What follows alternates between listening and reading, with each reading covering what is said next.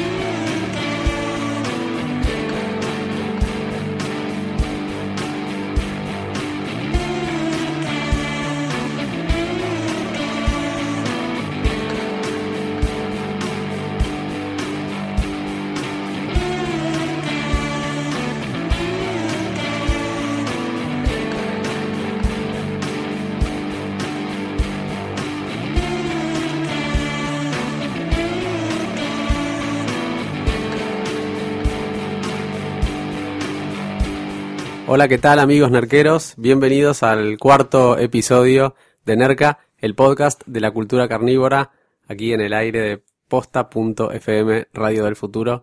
¿Qué tal Ceci Claudio? ¿Cómo andan? Hola, ¿cómo estás, Ari? ¿Qué tal? ¿Cómo están todos?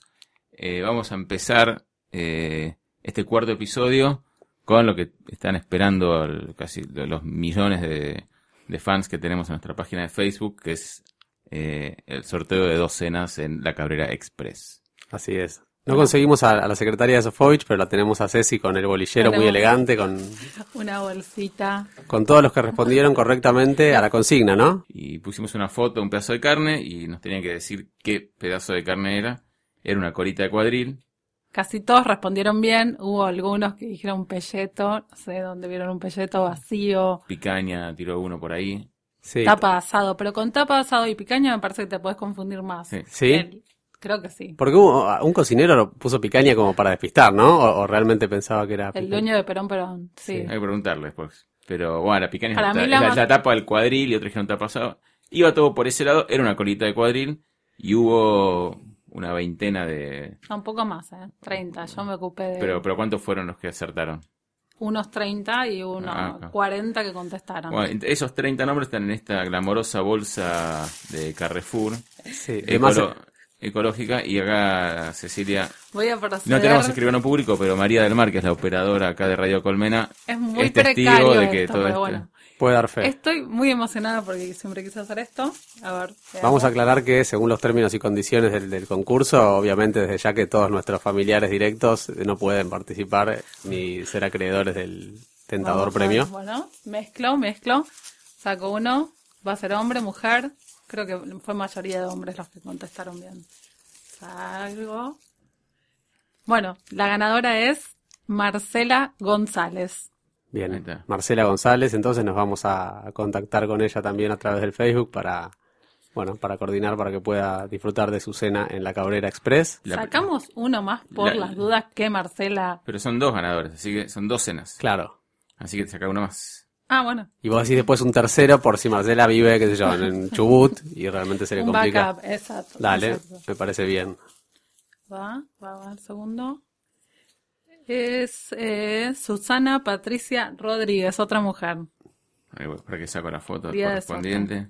Felices, afortunadas. Bueno, que nos manden mensaje a la y el página de último, Facebook. un, para tener un backup por si Susana. Un backup. Pero el último lo, lo nombramos, es muy cruel. Queda en lista de espera. Queda lista de espera. Dale, me parece bien. Listo. Uno más, el suplente. A ver. Fabián Ave. Ab.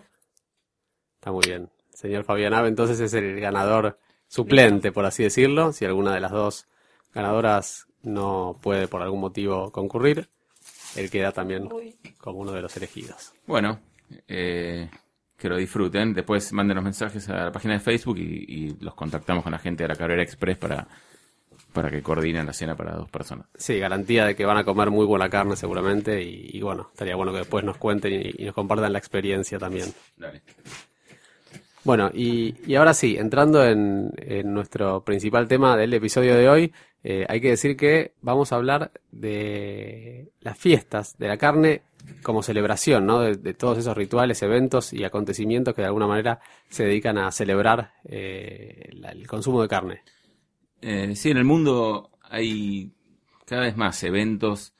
A ver, ¿cómo lo explicamos? Imagínense una especie de feria masticar donde solamente hay parrillas, hay carne, algunos más, más básicos, otros mucho más sofisticados donde van inclusive, donde se hacen animales enteros y los cocineros van a hacer eh, cosas que normalmente no podrían hacer en sus restaurantes. Los carniceros aportan su, su, materia prima, las cervecerías ponen choperas eh, y hay cerveza libre. En general duran tres horas, se paga una entrada y tenés tres horas de, de nerca pura. Son festivales y hay DJ también, hay bandas que tocan, una verdadera fiesta. Eh, y si bien ahora están recobrando un poco de, de, eh, de esplendor, en realidad esto viene de hace muchísimo tiempo. Eh, vamos a hablar de. Vamos a empezar a hablar de algo que se llama Brooklyn Beef Steak, que es una gente que empezó a hacer estos Beef Steaks Parties, se llama Beef Steak, eh, en 2010, que en realidad se inspiró en un artículo muy famoso que se publicó en el New Yorker en el año 1938. Lo escribió Joseph Mitchell, un periodista muy famoso de New Yorker. Eh, y ahí él, eh, en esta crónica, él contaba cómo eran eh, estos banquetes de carne en, en New York. Él dice que en realidad empezaron a mediados del siglo de 1800 y pico, cuando los obreros de los frigoríficos se robaban las mejores partes de, de carne que encontraban, de carne que no podrían comprar por, sus propios medios, y los llevaban a las cocinas restaurantes los sábados a la noche y hacían sus banquetes eh, a escondidas, digamos. Eh, después eh, empezó a ser una tradición entre los obreros y, de- y los portuarios de New York.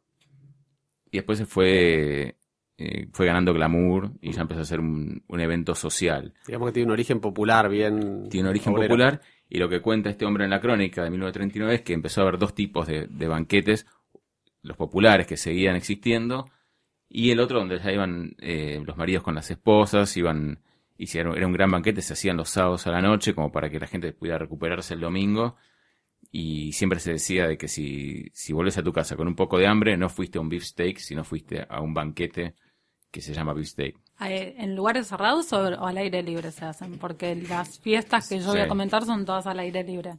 Sí, se hacen al aire libre, pero en su momento se hacían en, o en restaurantes, inclusive en casas, cosas que en realidad terminaban siendo lo que conocemos como un asado. Exacto, por eso. Pero en realidad en muchos casos era eso. Pero lo que se hizo famoso fue un poco la parte más glamorosa del tema. Y lo que hizo esta gente de, Beefsteak, de Brooklyn Beefsteak fue, hacer, fue un poco lo que pasó con los, los bares speakeasy, que homenajeaban a, a los Mm. bares clandestinos de la ley seca. Fue como un homenaje a, una tradición que se había perdido. Entonces eh, empezaron con uno en Brooklyn. Hoy por hoy están en varias ciudades, en Boston, en Filadelfia, inclusive en Londres.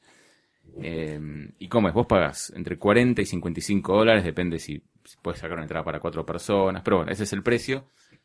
Y te dan un delantal y tenés acceso durante tres horas a un espacio donde hay un DJ, un cocinero y hay sándwiches de carne, de lomito, digamos, pan y cerveza de una cervecería local. Durante tres horas, todo lo que quieras. Y la idea es que no hay cuchillo ni tenedor, como en los viejos beef sticks.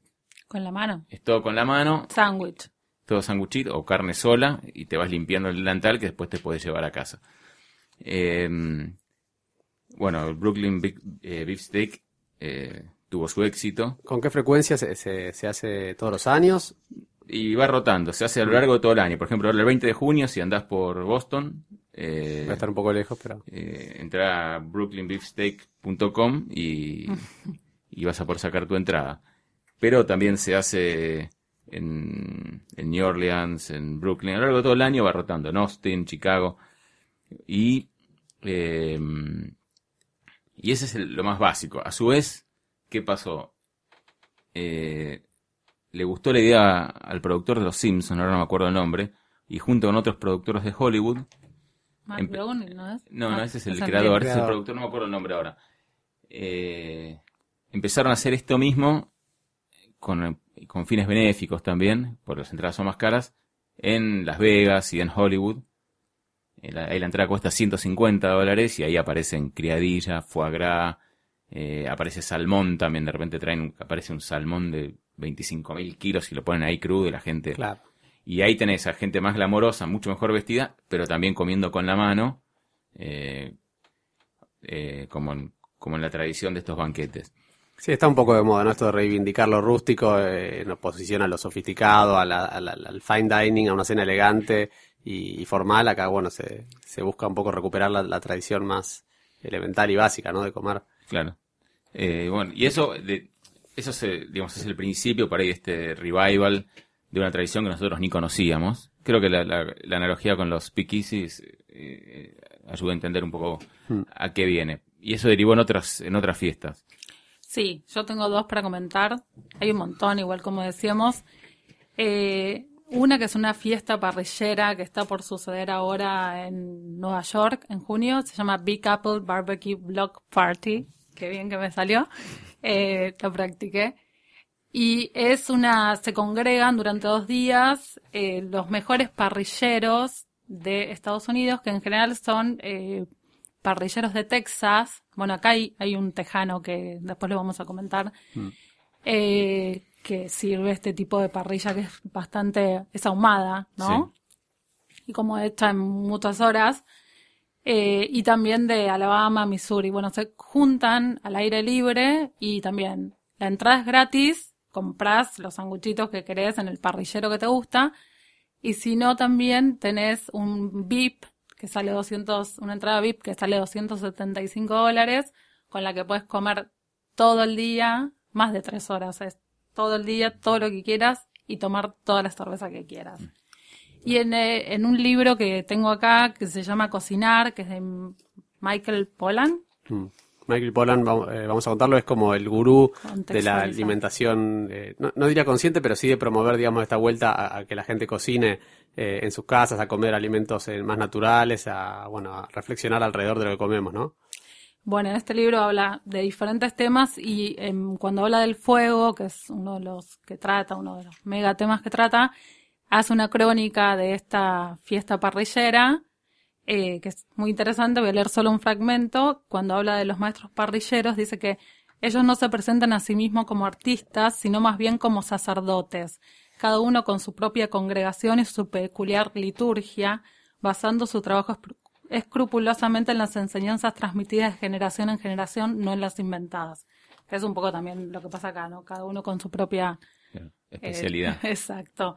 Y después hay otra fiesta que se llama Midtopia o Midtopía, Sí. que se, la fundó hace 10 años un periodista gastronómico y evangelista de la carne que se llamó Josh Osorki, acaba de morir hace dos semanas. No se sabe bien. ¿Leíste por qué, qué- cuál fue la causa? Creo que comí demasiada carne.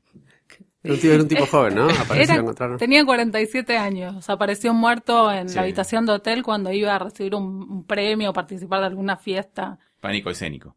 Sí, rarísimo. Pero no, no está bien, bueno, no se supo bien porque fue un ataque al corazón. Y él es el que promovió, digamos, este festival. Este Mitopía, que empezó también ahí en Nueva York, en diferentes lugares, se hizo en Brooklyn, Manhattan, se hace una vez por año, y después cruzó el océano y se empezó a hacer en Londres hace tres años. Este año en Londres, a pesar de que murió el fundador, se va a seguir haciendo, es en septiembre de este año y el lema es un poco fuego, o sea, claramente, pero solamente usar carbón y usar carne que sea eh, eh, carne feliz, éticamente Sí, animales que, criados con trato ético y, bueno, carne de pastura seguramente. exacto, exacto. Hay, hay videos eh, en YouTube que después podemos postear que la verdad que son, es una verdadera fiesta. Hay, hay bandas tocando, gente bailando. Es casi más un evento social Sí, y, cultural y- y- también. sí. Y, y la carne es un poco una excusa y ahí pasa mucho esto que se ve en los videos que, que hacen animales enteros y que hay costillares y... y Sí, es es- como es congregar a las tribus carnívoras en una especie de celebración medio primaria, primitiva, pero bueno, divertida. Sí, Sí. como un Woodstock de la carne. Exacto. Y, y participan cocineros de diferentes restaurantes o, Sí. digamos, de- Sí, y también lo que, eh, al menos en Beefsteak, lo que pasa, por ejemplo, el, el que provee la carne es Pat LaFrida, que es uno de los, de los carniceros top de, de New York. Entonces es como que se, se luce tanto el cocinero como, como el carnicero y también las cervecerías, porque generalmente son cervecerías regionales que, que ponen sus, sus ales y sus, y sus lagers, bueno, eh, y es un combo que la verdad que no... Ah, y en el, un, un detalle más que en el hall, en el en el beefsteak más glamoroso, ahí hay una, una carpa al lado con un wine rave. O sea, una carpa de vinos donde hay música, luces y una persona sirviendo copas de, de tinto. Es el, el, el upgrade eh, de, de- de- del beefsteak más glamoroso. El tema de la cerveza sí está muy presente, digamos, más allá de esto que comentabas del vino, es como que eh, en general... eh, La mari- sí, maridan carne y cerveza, ¿no? Por lo Sí. menos en las fiestas que hacen afuera. Sí. que acá no, no estamos tan habituados, digamos, a esa combinación. Es más vino, cerveza, ¿no? Leía hace poco que la cadena de parrillas argentinas Gaucho, de, en- londinense o con, con varios locales en, en el Reino Unido, lanzó justamente su propia cerveza artesanal y bueno, eh, un poco en línea con, con esta combinación eh, a la cual por ahí no estamos tan acostumbrados de asado con, con cerveza.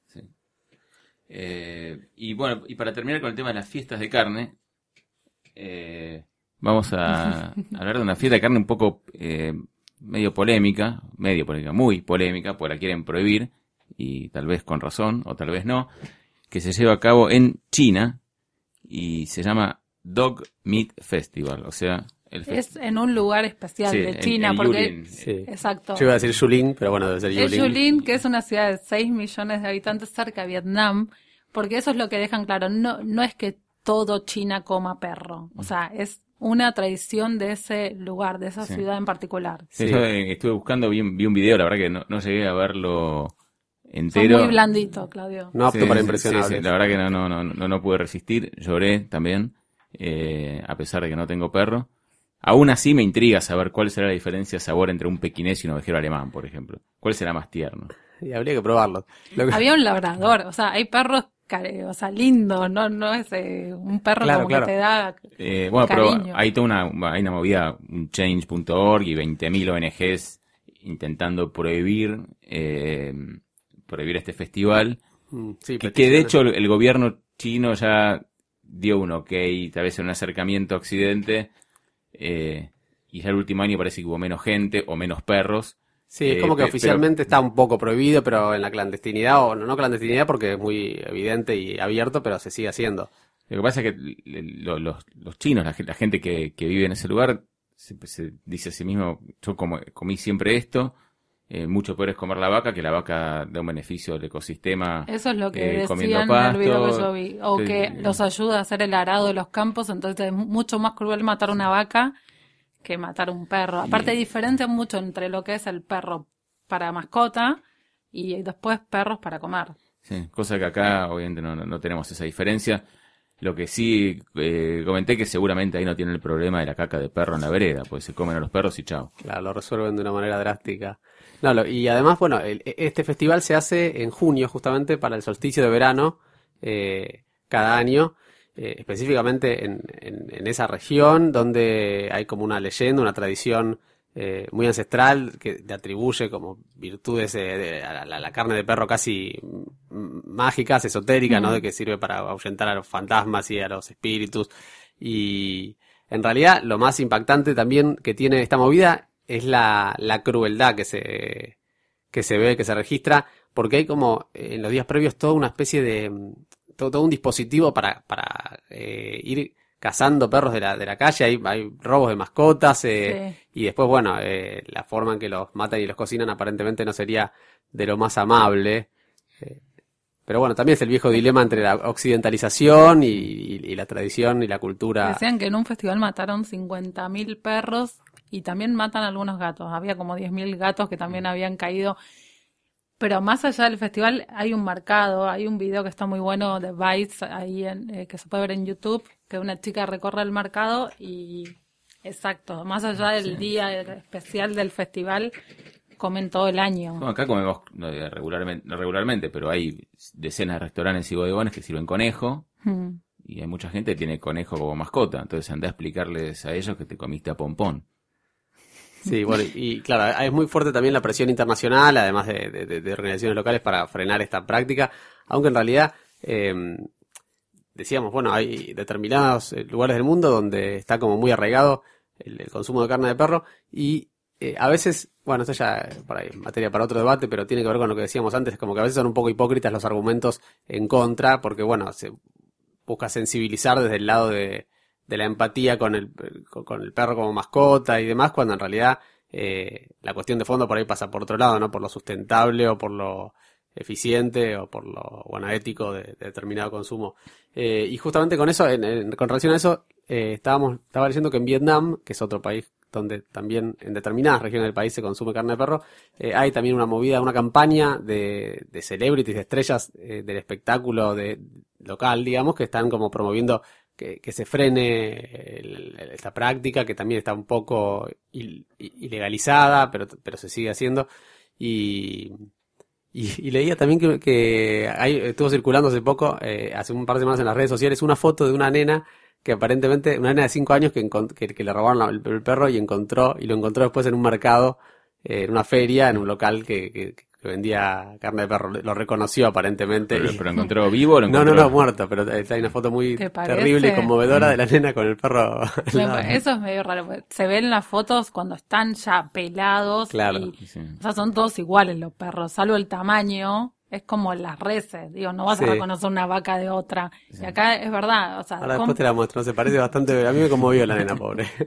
Estaba el pichicho. yo creo que los terminé un poco entendiendo. Me parece que es esto, esto de meterse desde afuera y no entender, qué sé yo, llevan mil años comiendo Sí, inclusive- perro. Inclusive hay uno que habla, dice que esta es nuestra economía. Es, hay mucha gente También. que vive de esto y que, nada, que hay, hay un mercado y hay una fuerza laboral y de una Exacto. industria detrás de eso. Me Eh, parece que si y hay es una lugares costumbre donde que los crían uno- para, para hacer carne, para hacer comida, es una cosa y otra cosa es que están robando un perro Sí. en la calle. Saben que en Nueva York se, no para comer, pero se matan miles, miles de perros callejeros cada año. Mm. Eh, van a, a- a las perreras y si no los busca nadie, Chao, chao. chao pichicho. Bueno, y, y investigando un poco también sobre este tema, eh, descubrimos que eh, llamativamente uno de los lugares donde, donde todavía se mantiene la práctica de, de consumir carne de perro eh, es Suiza. En algunos cantones suizos Wow, no eh, se hacen salchichas y, Con carne y de embutidos perro. con carne de perro, sí. Y bueno, de hecho, en Francia hasta por ahí eh, entrado el, el siglo XX todavía también estaba bastante extendido el consumo, después se fue desterrando, pero eh, vos eh, indagás un poco y dentro de todo este listado de países asiáticos, orientales, Tailandia, China, Indonesia, Vietnam, aparece Suiza como un- uno de los lugares donde Estos suizos pintan las vacas de lila y encima se comen los se perros. comen los perros, sí. Y un último dato que, que encontré es que eh, hace poquito, fin de año, del año pasado, en Tijuana, en México, eh, tuvieron que clausurar seis restaurantes chinos porque se descubrió que vendían carne de, eh, carne de perro como si fuera de cerdo. Estaba alimentando un poco el, el prejuicio típico contra los algunos restaurantes chinos, pero bueno, parece que en este caso era cierto. Quisiera contar algo más que recuerdo un titular del diario Crítica, creo que fue el mejor titular que leí en la prensa argentina en lo que recuerdo de mi vida, que cuando se en Ituzaingó se descubrió que un delivery de empanadas tenía carne de perro y titularon El Noble Repulga. y creo que fue muy acertado. Está muy bien. Bueno, Un, un tema saludo fascinante. Sí, O sea, podríamos hablar de horas de este tema. sí. Pero bueno, tenemos que pasar a la próxima sección que es carne picada. Tenemos tres noticias cortitas. ¿Empezás vos, Claudio? Empiezo yo. Es, eh, bueno, como breve, como tiene esta sección. Eh, notamos que cada vez más hay eh, deliveries eh, y páginas web eh, para carne. El año pasado se lanzó una que se llamó Cerdo Argentino, que recibí unas ribs increíbles. Me salieron muy bien al estilo Kansas. Eh, y acá tengo dos más, que no sé que no son las únicas, tendríamos que probarlas también. Eh, una se llama Corral 23. y Lo interesante es que tiene combos, o sea, vos tenés el, combo hogar. Tiene un peseto feteado, tapa asado, eh, picada especial y colita de cuadril. Son en total 10 kilos. Pagás eh, mil pesos, más o menos lo que sale, y te llega a tu casa, tenés la carne para todo el mes o dos meses. Tenés un combo premium, un combo selección, cada uno tiene distintos, distintos cortes. Eso aparte de comprar eh, individualmente. Corral 23. Corral 23 se llama. ¿Los precios, digamos, no difieren mucho de lo que uno podría encontrar en el mostrador o es- o suelen ser más caros estos Tengo acá los precios de los combos. Uno da un promedio de 90 pesos por kilo, Claro. otro de 105 y el combo premium da de 107, que tiene eh, dos lomos, dos bife chorizo y dos ojos de bife. Es, es razonable. Eh, puede estar el costo de envío, depende de la zona, pero ah, llegan a toda capital y a zona norte de, eh, de Buenos Aires. Y el otro se llama Briosa, que tienen un localcito en Pilar. Eh, acá, eh, bueno, hay de todo. También tienen cosas de granja y algunos eh, eh, condimentos y, productos de almacén. Eh, ese es un poco más completo, pero el foco es, es, la carne. Eh, para tirar unos precios de, de referencia, a ver, el, el lomo está a 110 pesos el kilo, el vacío 85, tapa de asado 65 el kilo. Eh, es bastante razonable, creo que el, si es el primer envío no te cobran el, el primer pedido no te cobran el envío. Son ejemplos, tenemos que hacer un- vamos a hacer un tasting, creo que vamos a probar a ver cómo, Una cata. a ver si, si llega a tiempo, cómo viene, eh, y después les, les contaremos, pero bueno, eh, es interesante, es un tema, digamos, al que si uno va a hacer un asado especial, tal vez lo mejor sea ver la carne, tener Claro. un carnicero de confianza, esto rompe con ese con esa tradición y, y depositas la confianza en, en- en algo y en un lugar que no conoces. De todas formas, creo que es una buena alternativa, sobre todo, eh, digamos, para el día a día, así, para hacer milanesas, para, para hacer carnes al horno así en, en la semana. eh, Para salir del paso. no, no- puede estar mal. Inclusive en Correal 23 dice que lo que tienen son excedentes de exportación, o sea que son Sí. cosas en principio de buena calidad, eh, con lo cual es interesante para probar. Sí, hay que, hay que romper, como vos decías, esa barrera cultural, ese hábito que tenemos y también, bueno, obviamente que, que tiene cierto fundamento, ¿no? De, de- de ir al mostrador y de mirar y elegir eh, el, el producto. Pero bueno, así como pasó con las frutas y verduras, que antes era impensado y ahora eh, todo el mundo puede pedir y, y que le traigan el canasto de frutas y verduras Sí. eh, orgánicas, no orgánicas, del mercado central o bueno, como sea, este formato también puede llegar a, a resultar, ¿no? Sí. A instalarse. Sí, sí, sí, muy bueno. Eh, bueno, yo quería comentar que se está acercando el Mundial del Asado, que este año se va a hacer en Suecia, Siempre perdemos, ¿no? En últimos- Gotemburgo. Creo que fue, es la segunda vez que participa un equipo argentino, la primera vez se fue humillado, o sea, fue bastante, lo cargaron, ¿no? Por haber salido, no sé en qué puesto Creo que quedó, pero bastante abajo y... eh, Ganó- Dinamarca. Tuvieron aparte. que soportar así como burlas y agresiones. Bueno, este es un equipo, son siete personas, se llaman Los Fuegos de Octubre, dos mujeres, cinco hombres, el capitán se llama Brian. Y bueno, van a tener que cocinar un montón de cosas. Brian es el asador, el capitán argentino, ya empezamos mal, ¿no? Aparte es Brian con B-R-A-I-N. Claro. O sea, una, la adaptación Bueno. local del Brian. Y bueno, tiene que hacer paleta, pollo, salmón, hasta un plato vegetariano y un postre, toda la parrilla. El premio es súper suculento, son 50 mil euros.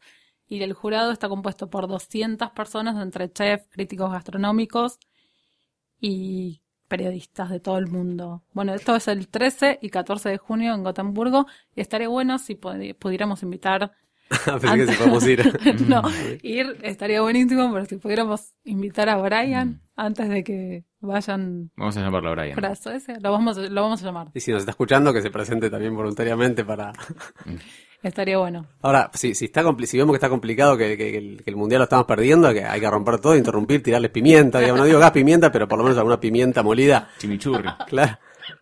Porque no, no, no podemos, no podríamos tolerar otra, otra derrota, ¿no? Otra humillación. Sí. Bueno, y la última, cortita también y al pie, eh, para cerrar esta sección carne picada de hoy, eh, tiene que ver con otro evento eh, que se va a celebrar en la ciudad de Denver, Colorado, también un poco lejos nos queda, pero es interesante seguirlo a través de internet. Estoy hablando de la cumbre Slow Meat, que es vendría a ser carne lenta, es una movida organizada por el, el movimiento Slow Food y del 4 al 6 de, ju- al 6 de junio se va a realizar. en- Va a pasar todo en junio. Todo en junio. Mundial del asado, todas las fiestas que nombramos son en junio. Es que allá es verano. Todo Está- pasa la, la fiesta del perro, la, el, el solsticio ahí en Hasta la China. fiesta del perro. Sí.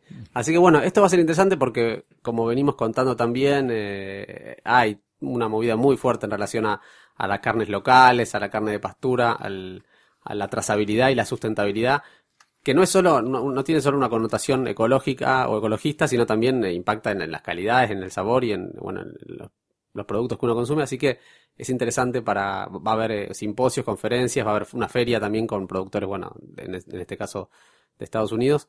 Así que una cumbre Slow Meat eh, allí en Denver del 4 al 6 de junio. Bueno, de todo esto me quedo con mi topia. De todas las cosas. Así que voy a sacar pasaje para eso. Bueno, yo me quedo con el Mundial del asado, me voy con Brian. Chao. Bueno, así que hasta acá llegamos con el cuarto episodio de NERCA. Gracias por estar ahí. Vamos a contactarnos eh, con los ganadores del concurso entonces de la Cabrera. Y bueno, esto fue todo. Nos escuchamos y nos vemos la semana que viene. Recuerden que si Si el comensal pide el asado demasiado cocido, esa vaca murió en vano.